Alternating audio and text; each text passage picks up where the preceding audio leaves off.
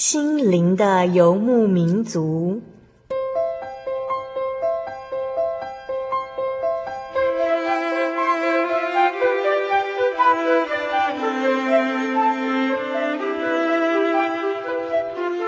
在这个谁都不管谁的后现代社会里，每个人的心灵都是游牧民族。成长的过程就是寻找的过程。每一颗漂泊的心灵，其实都在寻找生命的绿洲。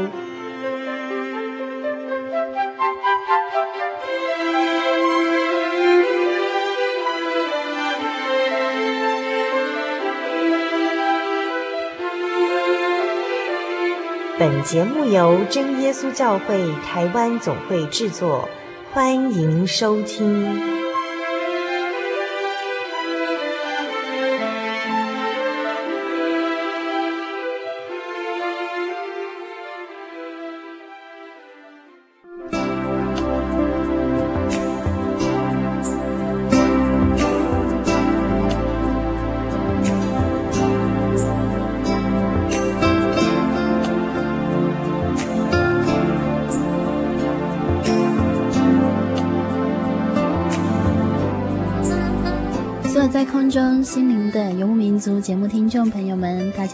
莎弗拉，很开心又到了我们每周一次的空中聚会时间。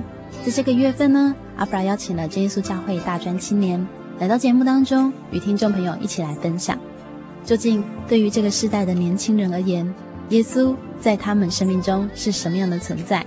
在今天六百七十四集小人物悲喜，你可以跟主耶稣谈谈。节目当中，我们将邀请真耶稣教会新港教会陈依婷姐妹，与我们一起来分享他的生命故事和信仰见证。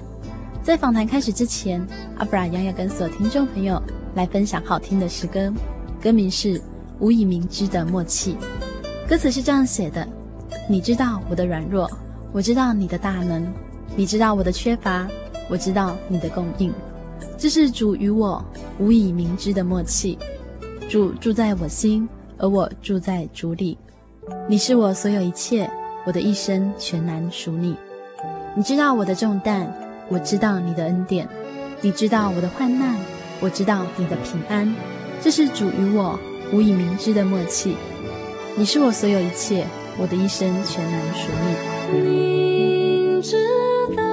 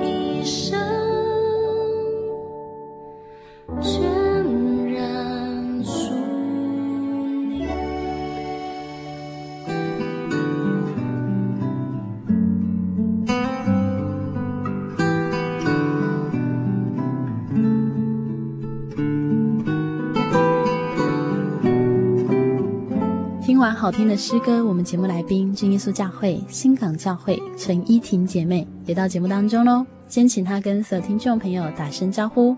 嗨，大家好，嗯，我是真耶稣教会新港教会，然后我叫依婷，依是夏依的依，婷是亭亭玉立的婷。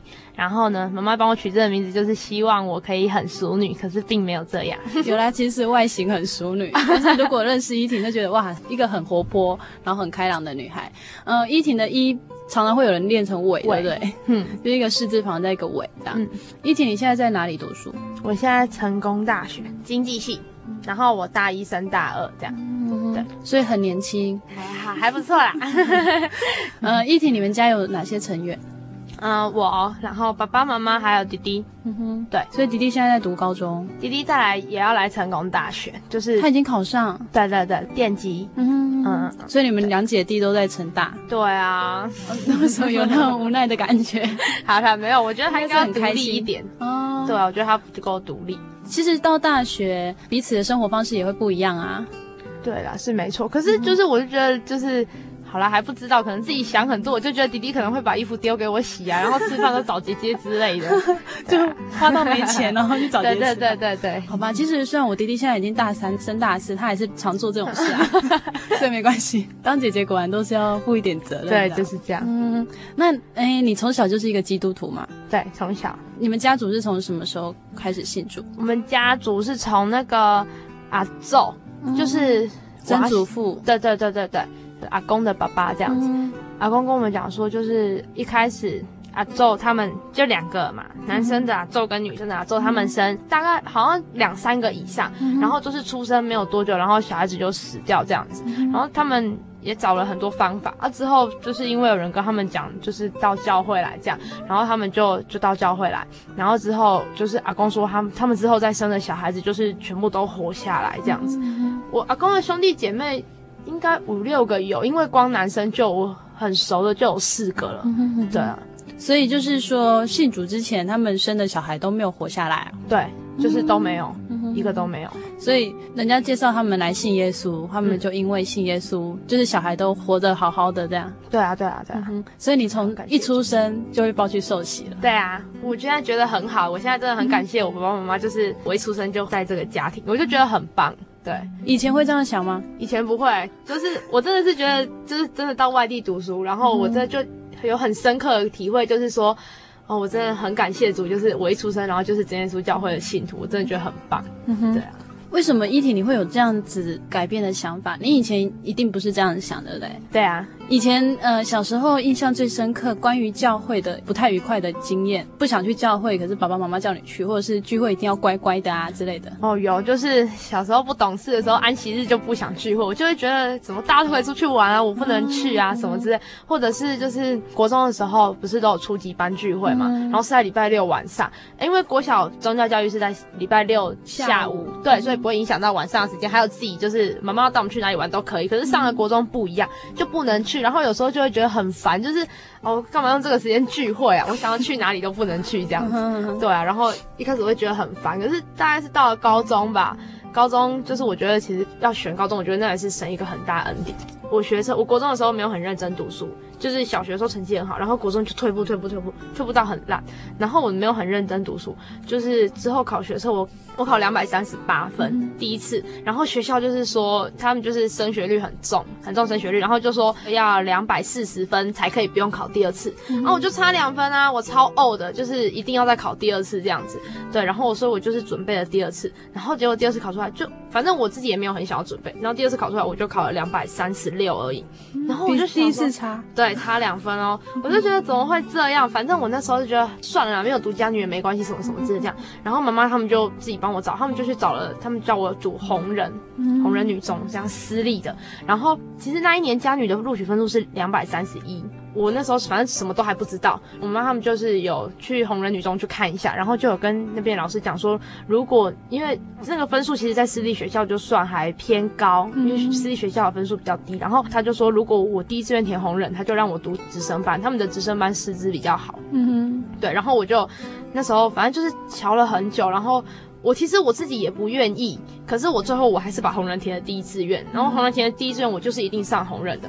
然后第一个礼拜我去学校的时候，我那时候觉得我怎么会这么幼稚？我每天回家都一直哭，因为我就跟我妈说，我不要去那里读书，我很讨厌那里。尤其是之后我又知道我家女友上了以后，我就觉得就怎么我整个很反抗。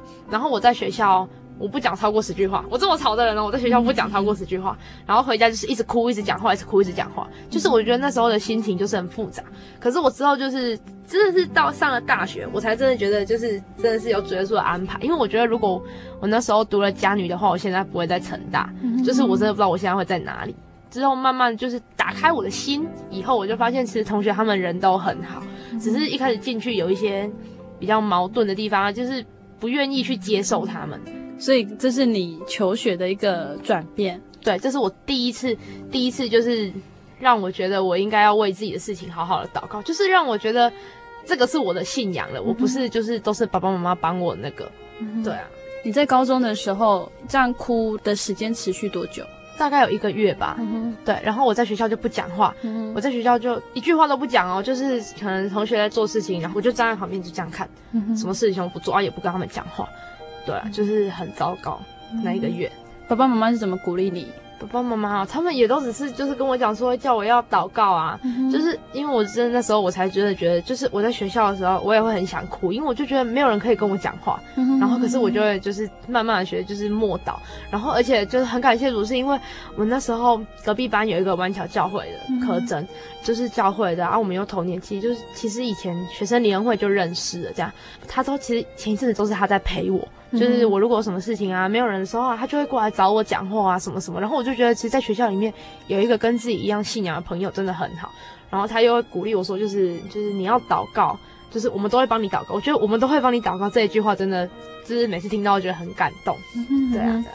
听众朋友如果有印象的话，我们上个星期啊，采访到那个侯信德弟兄，他就说啊，像现在有的人他信耶稣，他会觉得说，嗯，就像一个社团活动啊，或者是说。就像一个生活娱乐，但是为什么我们信耶稣的人这么爱传耶稣？就是刚刚依婷也跟我们说到，他觉得没有人可以听他讲话，他就学会了在学校默祷，就跟主耶稣讲。你觉得跟主耶稣讲真的有效？真的有，就是我就觉得。就算当下他没有办法帮我解决什么，嗯、就是他没有为我解决什么，或者是当下情况没有回答你，对。可是我觉得就是至少默祷完，我的心里面就会静下来，就是有一种很安静的感觉，对。然后就是不会再那么烦躁，也不会就是对这种事情那么排斥，对啊。祷告都讲什么？我会先感谢主，诶，就是譬如说像我如果早上祷告，我都会说感谢主，让我昨天又平安顺利的过完了一天，然后今天又可以看到。太阳，对，然后才开始，就是因为我觉得就是要跟耶稣求一些东西之前，要先感谢神，对，真的，而且我觉得感谢神真的很重要，对啊，所以听众朋友也可以学一下依婷，就是如果你现在真的心情很烦闷，然后你会发现，其实你跟别人讲，别人不见得懂，哎，他就会说哦，我有在听，但是你就很明显感觉他绝对不会懂我有多难过这样，对啊，对啊，可是主耶稣就是你跟他祷告，虽然主耶稣没有出声跟你讲话。但是让你的心平静下来，就是很大的一个力量。嗯。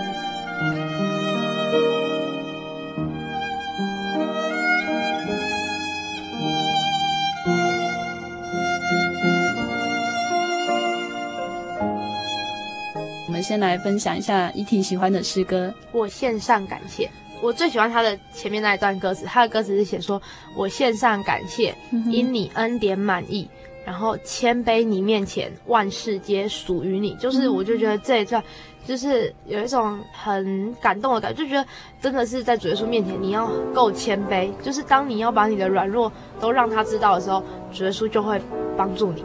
对，然后我就唱到这里的时候，我就就唱这一句，我就觉得很感动。然后后面的歌词其实就是就是献上感谢啊，然后感谢你这样，然后就觉得这一句真的很棒很棒。然后它的旋律又很好听，对吧？这一次神训的时候学到的诗歌。好，那我们就要来跟大家分享的是神训班合唱的版本。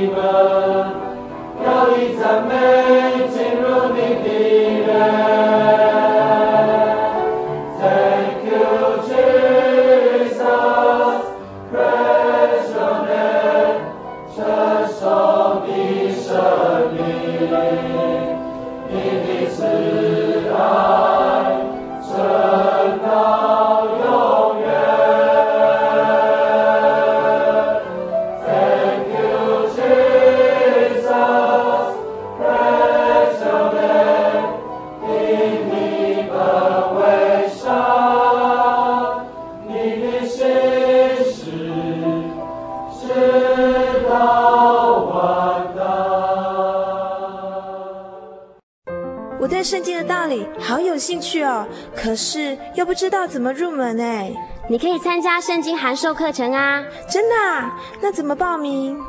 只要写下姓名、电话、地址，寄到台中邮政六十六支二十一号信箱，很快的，你就会收到第一课的课程了。赶快去寄吧！嗯，圣经函授课程能循序渐进的引导您更了解耶稣基督的福音，得到生命的滋润。和来自信仰的力量。本课程完全免费，欢迎来信台中邮政六十六支二十一号信箱，请注明参加函授课程。愿神祝福您。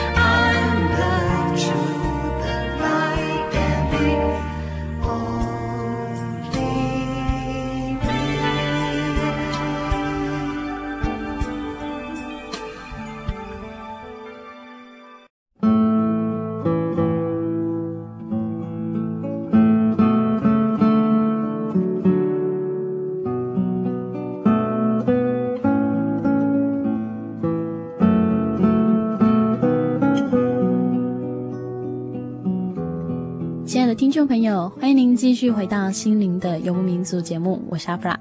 在今天呢，播出六百七十四集《小人物悲喜》，你可以跟主耶稣谈一谈。我们采访到的是真耶稣教会新港教会陈依婷姐妹。上半段节目当中，我们听到依婷从小在教会中成长，一直以来生活平顺，没有烦恼，她也总是开朗的面对生活。直到她在选择高中的时候，有了极大的挫折，这挫折让他一度失去笑容。但是靠着主耶稣，他走出了阴霾。回头再看的时候，发现神的安排竟是如此的美好，让他真正打从心底觉得，从小就能够在真耶稣教会中成长，真是太好了。下半段他将带来的是自己在大学时期所得到的信仰经历哦。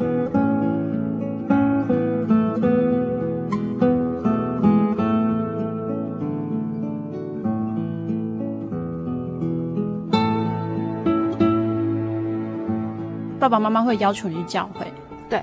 那你去教会这样听这样听，有听得懂吗？没有哎、欸，就是我觉得其实很多小朋友他们去教会就会写功课，嗯、会画图什么之类。嗯、可是爸爸妈妈他们是，就是我们虽然听不懂哦，可是爸爸妈妈他们就要求我们就是就是听，不可以画画，不可以对，不可以做作业，然后也不可以祷告的时候跑出去喝水，嗯、聚会的时候要跑出去，我们回家都会被修理。对，就是妈妈他们觉得那是一个秩序的要求，他们可能觉得就是这样子，然后我们长大以后，我们就是建立起这个习惯，我们就不会这样子做。嗯对啊，所以就是很感谢主。就是我们采访之前，阿弗拉问他，他说他跟弟弟哈，连到国高中这种课业很繁重的时候，也不会因为说我明天要考试，我就留在家里读书。不会，我高中的同学就是他们有问过我，他们知道我是教会的，嗯、然后他们就问说，哎，那礼拜天要去教会哦？我说没有，我们的安息日是在礼拜六，礼拜六才是最后一天，嗯、然后我们礼拜六都要去教会这样子。然后还有他们有时候像晚上会想要走出去逛街什么什么，嗯、我就说我晚上要去教会，他们就说你晚上要去教会？我说对啊，一个礼拜，礼拜一、礼拜二、礼拜五三天嘛，嗯、然后礼拜三、礼拜四就没事，然后一二五去教会，然后加上礼拜六一整天就四天。嗯、可是其实我觉得去教会有一种可以让自己心情平静下来的感觉，我跟你弟都觉得读书读得很烦很烦很烦的时候去教会，回来我觉得那个效果更好。我都十一点准时睡觉，我从来不熬夜读书，然后我一定就是反正我的生活很规律，就是十一点睡觉。啊，我我一天花在读书的时间大概也是两个小时左右。反正我同学他们都觉得很夸张，他们就觉得你怎么可能这样读书？就是就是他们觉得你去教会，你那个时间就浪费掉了。对，可是我觉得就是不是这样。我觉得我去教会的时间可以让我沉淀自己的心情，然后有时候真的很烦很烦很烦的时候啊，我觉得就是。应该很多人都有这种经验，就去教会，然后就会刚好讲到很扎心的一句话，这样子，对啊，然后我就觉得其实去教会真的不是损失时间，而且我很喜欢，每次都很期待礼拜六来。虽然礼拜六很忙啊，整天都在教会，可是我觉得那种在教会里面组那一家的感觉，大家很亲切，就真的很棒很棒，就很喜欢，然后很期待。其实听到依婷这样说。对，你的同学一定会很讶异，说功课那么繁重，怎么还有那么多时间往教会跑啊？那可是你往教会跑，你的功课表现又没有很差，对啊，对啊，就是能够让他们觉得很惊讶。嗯、其实，在圣经上面有一句话，他说：“呃，认识至圣者便是聪明哦，神是智慧的开端。”所以我想，依婷其实她很聪明，就是她知道。我去亲近神，然后因为智慧是神赐的嘛，嗯、神就帮助他。你说你聚会回来，反而那种读书可以倍增。对，真的，我就觉得那个效果就是很明显不一样。像好了，我有我有两三次就是因为隔天要月考，嗯、然后我就会觉得我不想去这样，然后就我就觉得我之后其实很明显的感觉到留在家里的那一个小时的聚会时间，我根本也没读到什么书。嗯、然后接下来九点以后。我通常都是很有效率的读书，可是没有去教会那一天，我回来我就是就是这样晃晃晃晃晃晃晃，然后时间就晃过去了，就是觉得很没有效率这样子。所以我跟弟弟到最后，其实我们两个不管隔天要大考啊、小考啊、什么什么什么模拟考也是，我们就一定有聚会，我们就会去。对啊，你们家离新港教会很近吗？走路大概五到十分钟吧，不会很远。对啊，你考上成大之后啊，然后就去台南，你都在哪一间教会聚会？我在台南教会，在台南教会。对，那在台南教会，教会会安排你们什么圣工吗？有哎、欸，就是他们，我们一去他就发一张单子，然后那单子就是私情啊、排柜垫啊、嗯、电管什么什么的列出来，然后自己勾的，然后自己勾。对啊，还蛮有效率对，我就我在那边是帮忙事情，我因为我一开始到台南的时候，我很想家，嗯，就是我第一天就一直哭哦，就是很想家，可是我又没有打电话回家，因为我觉得就是妈妈他们这样会很担心。所以我就没有打电话回家，然后是教会的老师来找我，就是住在台南的老师，然后他们来找我这样，嗯、对啊，然后很感谢主，就是在外地，然后我觉得还是有教会里面的一家人可以关心我，嗯、就是那种感觉，就是真的很不一样。你在高中的时候是因为考试学校的问题，你开始懂得要去依靠神，对，就是其实之后回想过来，我觉得就是从升学那里开始，然后一直到高中，课业真的很重。可是我真的很感谢主，我真的没有花很多时间在读书。其实我高中考大学的时候啊，我觉得那也是一个神的恩典诶，就是。我我的成绩其实没有考得很高，嗯然后那时候我是推荐申请上的，我考五十七级分而已，嗯然后第一阶段有过，然后大家就跟我讲说不可能，你那个分数不可能上成大，嗯五十七级分真的很低，就是我之后问过，我是我们班成绩最低进去的，嗯然后可是我虽然是最低最低最低的分数进去的，我在班上就是还是在算在中间，没有到很好，可是还在中间，嗯然后那时候没有考很高，然后我要去面试那一天是四月十二，星期六。就前天晚上就有人传讯跟我讲说，明天是安息日啊，主耶稣一定会把他的祝福满满的加给你这样，然后我就觉得很感动，然后隔天就去面试。其实我很紧张，我们在车上的时候就很感谢主，妈妈就突然问我说：“诶，你有没有想过，为什么王永庆他要把石油，就是他台湾这边石油一直涨价，就是要降低台湾的销售量，要把它外销到国外这样子？”然后我就说：“没有，我没有想过这个问题。”然后他就跟我讨论一下这个问题。嗯结果我进去以后，教授就问我这个问题了。对啊，就是觉得实在是太感谢主了，因为我们那个面试有两个阶段，然后第一个阶段的教授人非常的好，非常的好又很帅。就第二阶段他们应该是说好了，反正就扮黑脸，很凶哦，真的就是遇到我不会的问题，我就说教授不好意思，这个问题就是我还没有思考过这样子。你还没有思考过，你还没有思考过就不能现在想吗？然后我就嗯、呃，好，反正就是我整个吓到了，然后我出来之后我就哭了。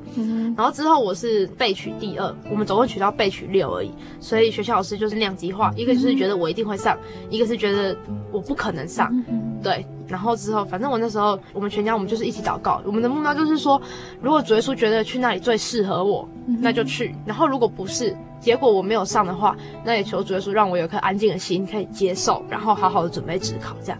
然后其实，嗯，那一阵子我觉得心情要调适齁。很难，然后我也花了很多时间祷告，然后很感谢主，我大概花了一个礼拜，就是一个礼拜还在玩的状态，然后我就马上把心情调试回来，这样，然后就马上就开始准备职考的东西。就我那时候准备职考的东西，也很感谢主，就是真的心情很静，模拟考分数还考到三百多分这样子，然后就我那时候已经觉得我就是应该是要职考了这样，结果就是出来那一天，五月十三号。一早上就握着手机，我就很紧张。我是填那个让他传简讯自己通知九点这样，一早上都很紧张。然后那时候已经八点五十分了，然后我就很紧张。我说句他们都知道，因为他们大家都知道我今天成绩要出来。然后很感谢主，就是反正我觉得我从高一到高三，我同学他们对我的态度真的是很好。然后而且我也学了很多事情。然后那一天就是旁边同学就跟我说：“哎、欸，你很紧张哦。”然后我就说：“对啊，超紧张。”他就说：“手机给我啦。”这样我说：“不要。”然后他就把我手机抢走，然后他就拿着就。反正我们就是看时间，然后就九点了，简讯就来了，我就很紧张哦。然后他说要帮我看，可是我也没让他看，我就马上把我抢手机抢过来。然后我一打开我就哭了，我上了，对。然后我那时候是坐在右前方，那群同学就尖叫哦，就一直拍手，一直拍手。然后之后啊，就他们就传传传到旁边，然后旁边就一直拍手，一直拍手，一直拍手，然后就换后面这样，就是有一个时间性这样。然后之后我问呢，他们才跟我说，就是后面的一开始就想说前面的在干嘛，然后就就是一直传传传到后面说我上，然后大家就很开心。很开心这样子，哦，我就当场我就哭了，我真的觉得很感谢。主，就是我觉得根本就是要上的机会真的是很小很小很小，可是我就上，然后就是我觉得其实就是来台南是一个也是一个恩典，而且那时候隔壁班那个教会柯震同学他就跟我讲说，他那时候听到我们班的尖叫声，他就知道我上，对啊对啊，就是很感谢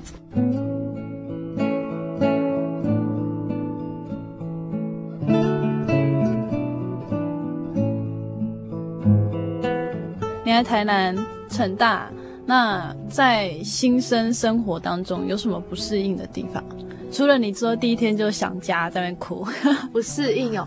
嗯，我觉得在学校其实没有呢。我觉得就是一切都很顺利，嗯，对。然后就是除了一开始那一个礼拜吧，我大概都很想家。可是只要到教会里面，不知道为什么，只要到教会里面，我想家那种感觉就忘记了，就是完全不在。因为第一天晚上。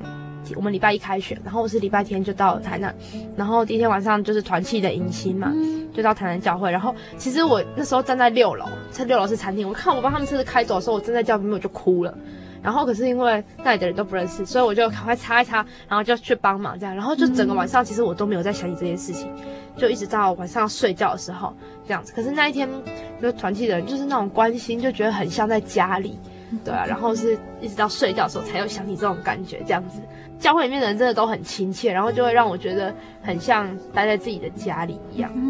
依婷刚刚见证里面跟我们分享了几个重点，就是你有提到说你刚开始那个高中考试，就是让你的心里面其实很受创，后来现在回想起来，觉得那是神安排好的，就是让你能够。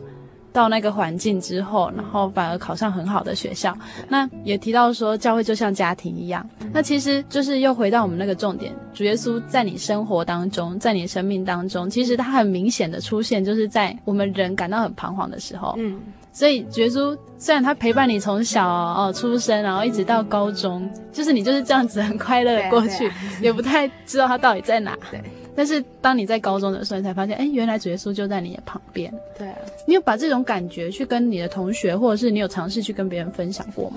哎，我高中的时候，因为我读的是天主教学校，然后高中跟我很好很好的两个，一个是班上的，然后另一个是学妹，嗯、然后跟我很好很好的那个朋友，他也是教会的这样子。然后我有试着要跟他讲一些我们教会的那个，他其实可以接受，嗯、只是他没有想法说。就是其实我还没有很正式的邀请他说到我们教会，可是他其实很可以接受我跟他讲一些教会的事情啊，然后跟他讲一些就是主耶稣在我们身边啊，然后陪他一起祷告。我们两个我觉得很感谢主的是，我们两个的激励方式已经变成互相带到，就像在教会里面一样。然后我就觉得那是一个很大的，就是很大的感动。然后我跟那个学妹也是一样，那个学妹她也是。基督徒这样，我就觉得我身边很多同学就是变成已经不太像是那种朋友，就是啊加油啦，没事的啊，什么什么。我们的说法就是变成说我帮你祷告，然后你不要哭这样子。对，我就觉得很感动。哎，我也觉得那个啊加油没事，我会觉得好敷衍哦。我会觉得明明就有事，为什么跟我说没事？对，当然是朋友的好意，嗯、但是所以我帮你祷告，那种感觉踏实很多，真的。嗯哼哼，你在教会有跟你同年龄的好朋友吗？有。嗯哼，你们都平常会分享功课吗？或者是分享自己对信仰的感觉？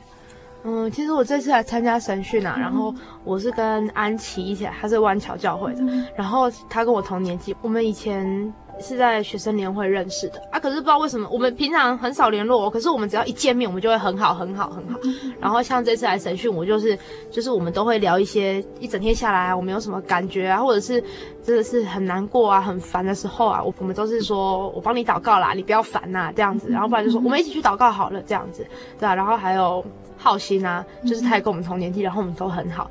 就我每天晚上，其实我们都会分享我们一整天，然后我们上课有什么收获，祷告有什么收获，然后明天我们想要一起为了什么事情祷告。然后我觉得就是有一个主题，一起为什么祷告？你在祷告的时候就很有力量，就会觉得不是只有我在为这件事情祷告，还有另一个人陪着我在为这件事情祷告。对，信仰是突然变得很活跃的感觉，真的，它就是很像在生命里面，就已经不是。就是信仰是信仰，生活是生活。Uh. 我觉得就是，尤其是我上了大学，然后离开家以后，我真的觉得那感觉很深刻。就是觉得信仰跟生活就已经变成是结合的一个东西。就是我的生活离不开信仰。我如果生活中我没有祷告，没有神，我真的会不知道我要怎么办。就是很多时候我不知道该怎么做。对啊，刚刚依婷跟我们提到说，参加神训，嗯，就是神训是真耶稣教会。为大专，就是我们从小在主内长大的大专青年，举办一个比较延伸的神学课程。为什么你会想要去参加这个神训课程呢？我其实一开始啊，我很犹豫，因为要上大学之前，我就知道大学有两个很重要的活动嘛，三辅跟神训这样，然后。我觉得我的个性比较适合三辅，因为我很吵，嗯、然后我又比较活泼，对，就是很吵嘛，就是很适合小孩啊。对，然后我就觉得，就是我觉得我很适合三辅这个活动。嗯、然后我那时候，我其实神训我是已经过了时间我才报名的，嗯、因为我那时候真的考虑了很久，我觉得我又想要去神训，又想要去三辅。然后我就有一天，就是一个教会老师，他是他在台东教会，他不常回新港，可是他如果回来，他都会来我家坐一坐。然后那天他就回来，然后在我家看报纸，我就说。说佳木老师，你觉得我要去三府还是要去神训比较好啊？嗯、他只跟我讲一句话，他说我们教会里面都是付出的工作，那你觉得你自己准备好了没有？嗯他就这样跟我讲，然后他就只有这样讲，然后我就我那天就想了很多，我就觉得暑假我又带了学生年会，然后又参加了葡萄园的活动，然后可能还有少特啊，然后自己教会的成长营啊，什么什么什么，都是我在带别人。可是我自己如果没有装备好，我要怎么把真正的道理给那些小朋友？这样，所以我就决定就是要来神训。所以那个老师他也没有直接回答你说你要选哪个？没有，因为当然你去山辅你也会有有所得到。对啊，但是他就是问你，你到底觉得自己足够可以去把这个福音完整的告诉别人了没有？嗯嗯所以你就选择了神训。其实神训它是一个循序的课程，所以你一选择之后，你以后一定要慢慢的又要参加，对，啊、对不对？但是山府你可以这次去，下次我可能没空不去了，这样。对啊，对啊。所以你自己也很犹豫，对。可是他这样跟我讲，我就觉得虽然有结束在我的生命里面了，可是我觉得我对他不太熟。对，就是我觉得我要来这边，然后我真的要找到他跟我在一起那种感觉，对。在上星期，我们采访到侯信德弟兄的时候，他说他是到大学才开始去跟人家传福音。当他跟别人传福音的时候，一开始他会用一些教会的资源，譬如说别人问问题，他就去找看看，哎，传道长老有没有这样的回答，然后他就贴给那些人看。但是他就发现，哇，可是自己如果不充实自己啊，就是只会找答案给别人，那其实不是很好，所以他才来充实自己。你也会想说，做圣工很需要这一块，就是自己对圣经的了解吗？很需要。我觉得像我是真的，就是接了教员以后，嗯、我才发现我以前有多么的不认真在上宗教教育的课程，就觉得天哪，这明明就是。就是课本里面有的东西哦，然后有告诉小朋友，可是我就觉得我以前怎么都没有，没有听过，没有印象。对，我就觉得怎么会这么糟糕？对啊，然后我就觉得就是真的是，我觉得都忘了自己其实你要给别人东西的时候，你自己要先有一些东西。你没有东西，你怎么把这些东西给别人？然后如果我的观念又不正确的话，那我就影响一些小朋友怎么办？对，所以我觉得很需要就是让自己到这里，然后重新找回一个就是很真实、很真实的，然后最正确的那个信仰。嗯对啊，因为真的信仰，你只要偏离一点点，它就变成另外一个信仰了。对啊，那你就有发现说自己要教小朋友的时候准备课程，发现怎么自己没听过？对对对对对，其实也是提醒现在很多当教员的人，嗯、就是你去准备一个课程的时候，你是要真的了解他当中想要表达的福音讯息。小时候宗教教育的课程，爸爸妈妈回去会不会问你啊？会耶，就是我自己就很吵，所以我就会跟妈妈他们讲说，我们今天上了什么什么什么什么什么，反正就只有讲听到了重点吧，像是约拿被吞到那个鱼的肚子里面，大概只是嗯很片段的那种，很片段的这样子讲，所以妈妈就觉得啊讲出来的对啊，然后不对可能还放在心里面这样，所以他们也不知道，所以其实这次来就是真的很清楚的检视自己，对啊对啊。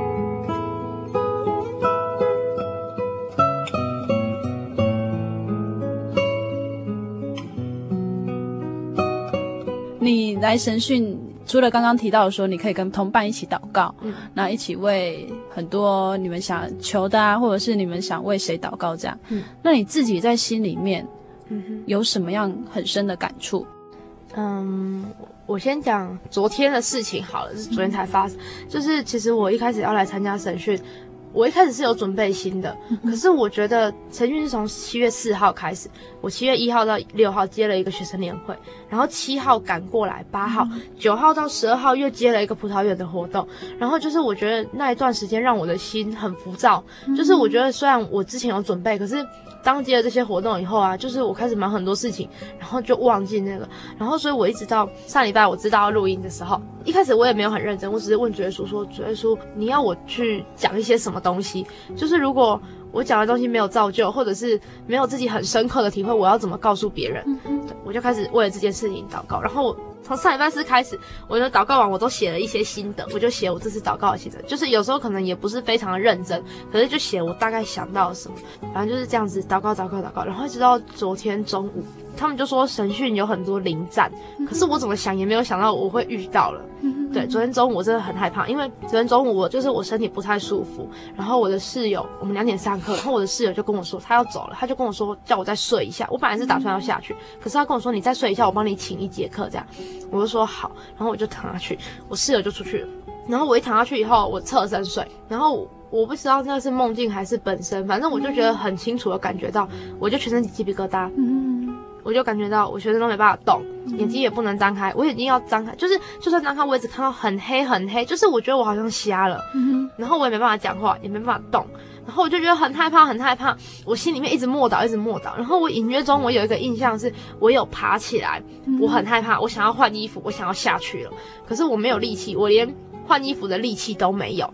然后我又躺回去，然后就反正我一直默祷，一直默祷，大概有五分钟吧。然后之后就这感觉就不见了。然后不见以后，我就起来，我就坐起来，然后我就想说我要不要下去？我想了一下，想说我再休息一下好了。我又躺回去，躺回去没几秒又开始，我还是一样全身起鸡皮疙瘩，然后又跟刚刚的情况，就是跟之前那次情况一样。而且这次我听到我耳朵旁边一直有尖叫的声音，就是很细微，可是我知道那是很多很多很多人在尖叫这样，然后我就觉得很可怕。反正我还是一直默祷，有一段时间了，我才整个恢复过来这样。然后反正我就稍微整理一下就下去这样。然后我一整天其实我都很害怕。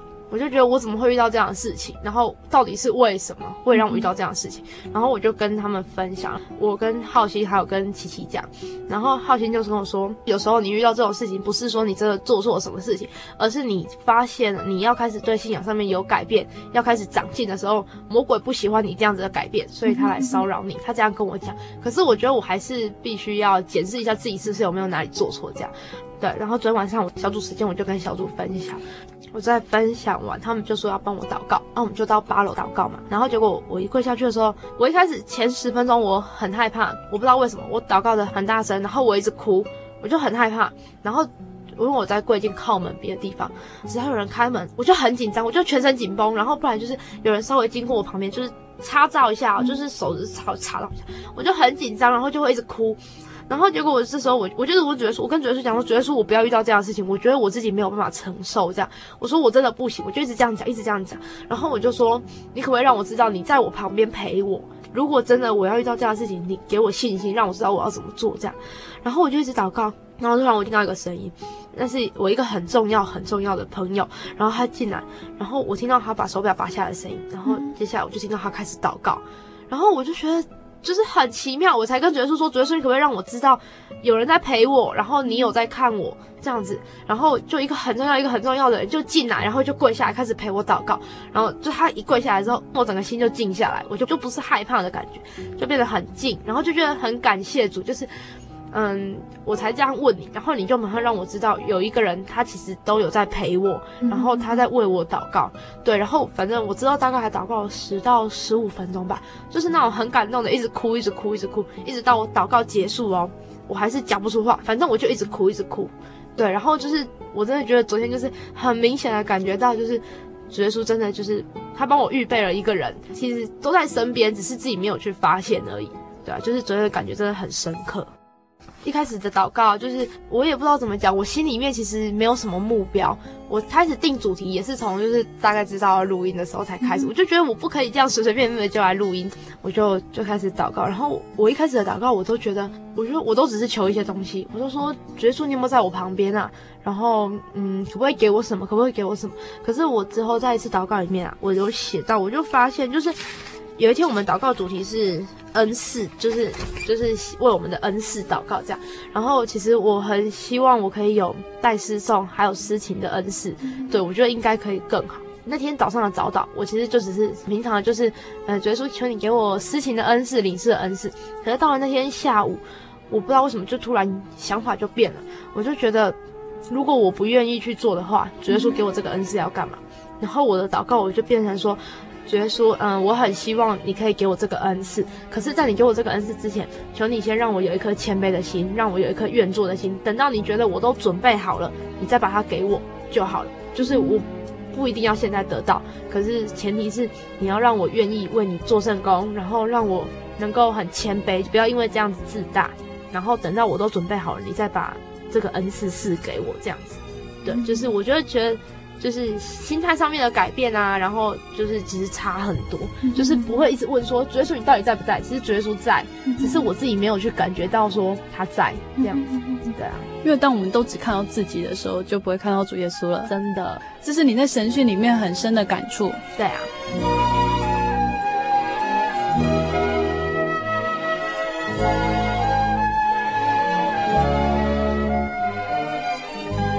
还有婚姻，就是我觉得其实上大学婚姻这种事情要真的好好想，因为那天我们就在说到你的励志是什么，我说我的励志就是呢，我要在教会里面结婚，而且我要在会堂里面，就是我要跟我的另一半在会堂里面接受大家的祝福。呃，我们都会看那种电影啊，大家都很喜欢在教堂里面结婚，对不对？嗯、然后好像教堂好像很美啊，然后可以走红毯，很浪漫。嗯、但是其实，在真耶稣教会里面，你要步入教堂结婚不是那么简单的事情。所以，依婷今天来到节目当中，要跟我们分享，跟大家去讨论说，真耶稣教会除了传永生，除了传神很爱你以外啊，其实在婚姻这一块，神看得很重要，而且非常的圣洁。嗯，因为婚姻是神要让我们去明白他对教会的爱。嗯，就像婚姻里面要阐述的道理一样，依婷为什么会提到说一定要在会堂结婚？因为会堂是一个很圣洁的地方。现在时代就是觉得性行为泛滥了，在教会里面，我们是主耶稣所配合，就是一个丈夫一个妻子。简单来说，就是不可以有婚前性行为。那其实是违背圣经里面的道理。可是生活在这个世代里面，我就觉得这种事情要去保守圣洁，对我来说。也不是说难，只是我觉得难免都会有诱惑，对啊，然后我就觉得这一块也很需要靠着祷告，而且其实越来越少人能够在会堂里面结婚，然后我就觉得很可惜，像我们有时候看一些信仰很好的人。然后结婚的时候收到喜帖，哎，怎么不是在教会举行？就觉得很感慨，怎么会这样？就是连有时候他们两个都是教会的，可是他们还是没有办法保守圣洁，一直到他们结婚那一天。所以我觉得这个是很需要，就是现在就把它放在祷告当中，对啊。然后所以我就觉得就是要好好的为了婚姻祷告，除了我能够在主内结婚以外，我也要保守圣洁，一直到我结婚的那一天，因为我觉得。就是我已经把在会堂里面结婚当成是我一个很伟大的志向这样子，对，就是我觉得那很重要。怡婷和阿弗拉其实差了蛮多岁的，在我那个年代，我读书的时候，我们班上就有人已经是同居的状态。嗯，其实对时下年轻人来说，在我们那个年代，婚前性行为就已经不是很稀奇的事情，是超普通的啊。嗯，在你们现在的时代，经过几年之后，应该是更夸张、更泛滥了。我们班上有些很夸张的，他们是班队哦，嗯、然后他们在一起的原因，不是因为喜欢对方，是他们只是想要追求那种性的感觉。嗯、然后我听到的时候，我自己的感觉啊，我是觉得好肮脏哦，这么圣洁的东西怎么可以把它拿来跟大家讨论？嗯、就是我很不能接受，就是现在的观念，我觉得已经泛滥到一个令我觉得很夸张、很夸张的地步，所以我才觉得现在就要把它放在祷告当中，因为人的情欲真的很可怕，然后人又很软弱。就是如果没有靠着主耶稣的话，我觉得要保守圣洁，就算对信仰很好、很好、很好的人来说，我觉得多多少少还是会有一些些诱惑之类的。嗯、所以其实，在台湾变成就是一些长辈，他们也就觉得见怪不怪。对啊，你又必须处在这个环境里面，真的没有靠祷告，就是同学那些怂恿啊之类的，嗯、或者同学之间他会觉得你不够合群或者是什么，嗯、在同才之间当然都有所压力。但是我觉得依婷说的很好，其实把这个放在祷告里面，其实这也是自己本身的一件大事情。对啊，嗯哼嗯哼，这很重要。嗯哼，嗯哼，就是哦，我之前跟人家讨论过，然后他们就跟我讲说，结婚就是你的另一半，你也要把你的另一半放在你的祷告当中。昨天吧，昨天算是神训的婚姻日，就是有请那个已经结婚的啊，或者是请人家来做见证，这样子讲一些婚姻上面的他们亲身的体验，然后就觉得很感动，因为。就是我觉得在教会里面啊，我很佩服有些人的信心，他们就是看到，然后就觉得就是他了，他就是以后我的另一半了，这样我就很佩服他们的信心。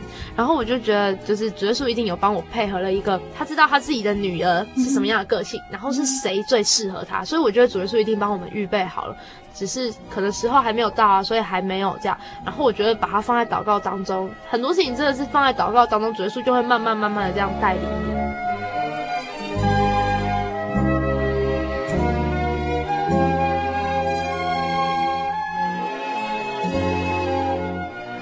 很开心能够在录音室这么冰冷的地方，跟依婷做一个很热情的聊天，嗯，谈主耶稣。他的声音大家应该都听得出来，绝对不是一个病恹恹的小孩，然后也不是一个 啊、哦、很无奈的小孩，他是一个充满快乐的小孩。那他在最后呢，有他喜欢的圣经章节，还有他有一些话呢，心里面的话要跟听众朋友来分享。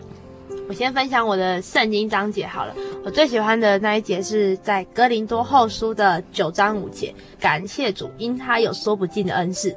我这次去学灵会也有跟小朋友分享，我就觉得这句话很短，可是他就写的很实际，就是很多时候就是感谢主就对了。然后呢，那我跟你们讲一些话好了。好，收音机前的大家，你们好。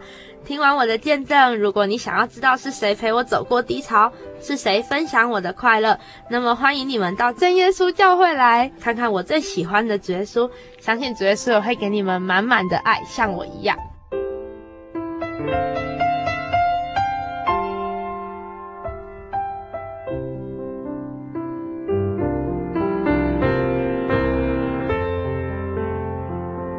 亲爱的听众朋友，在今天节目当中，依婷带来活泼、充满朝气的生命分享。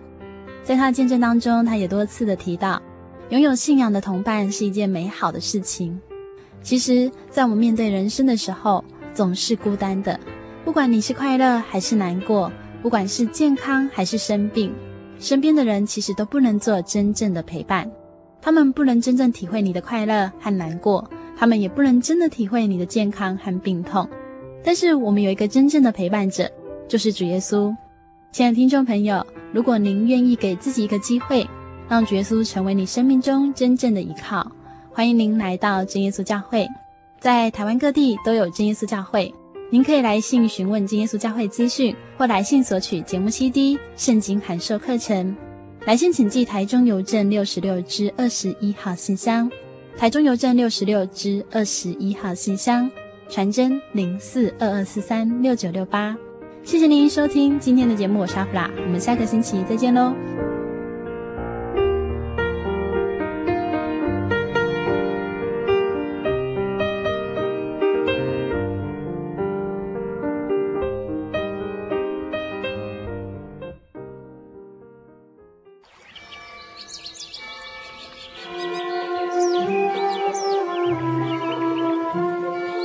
在这个地方，您可以找到生命的平安。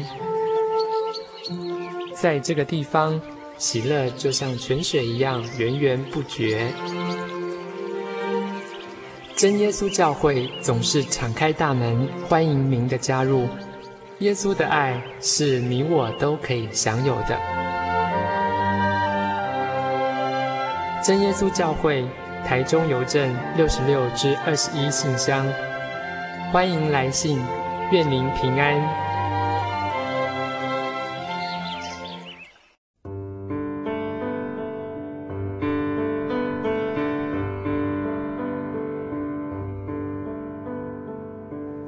有什么地方能让你疲惫的心灵得到休息？有什么声音能抚慰你面对生活的不安与焦虑？谁能紧牵你的手，一生永不离开？谁能为你擦去眼泪？谁能为你舍弃一切？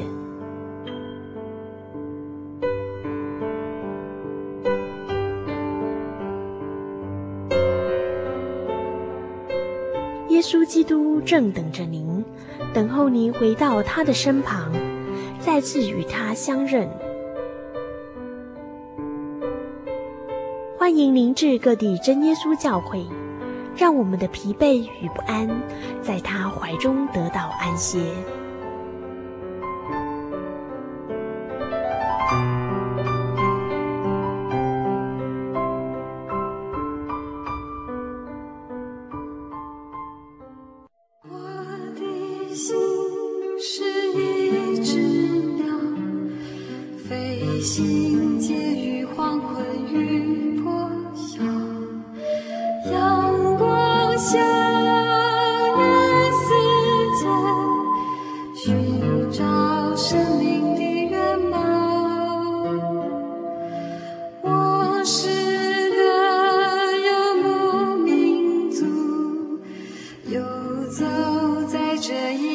地下。